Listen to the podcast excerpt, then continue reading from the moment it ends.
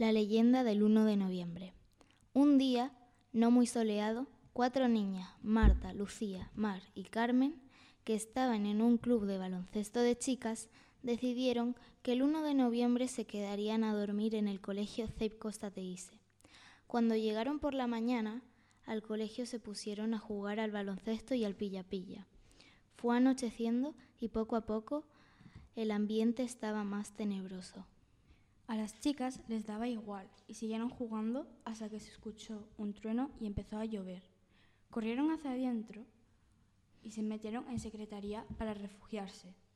Allí pasaron un tiempo hasta que de repente se apagó la luz. Empezaron a escucharse ruidos y ver siluetas tenebrosas. Todos se juntaron y se quedaron en absoluto silencio.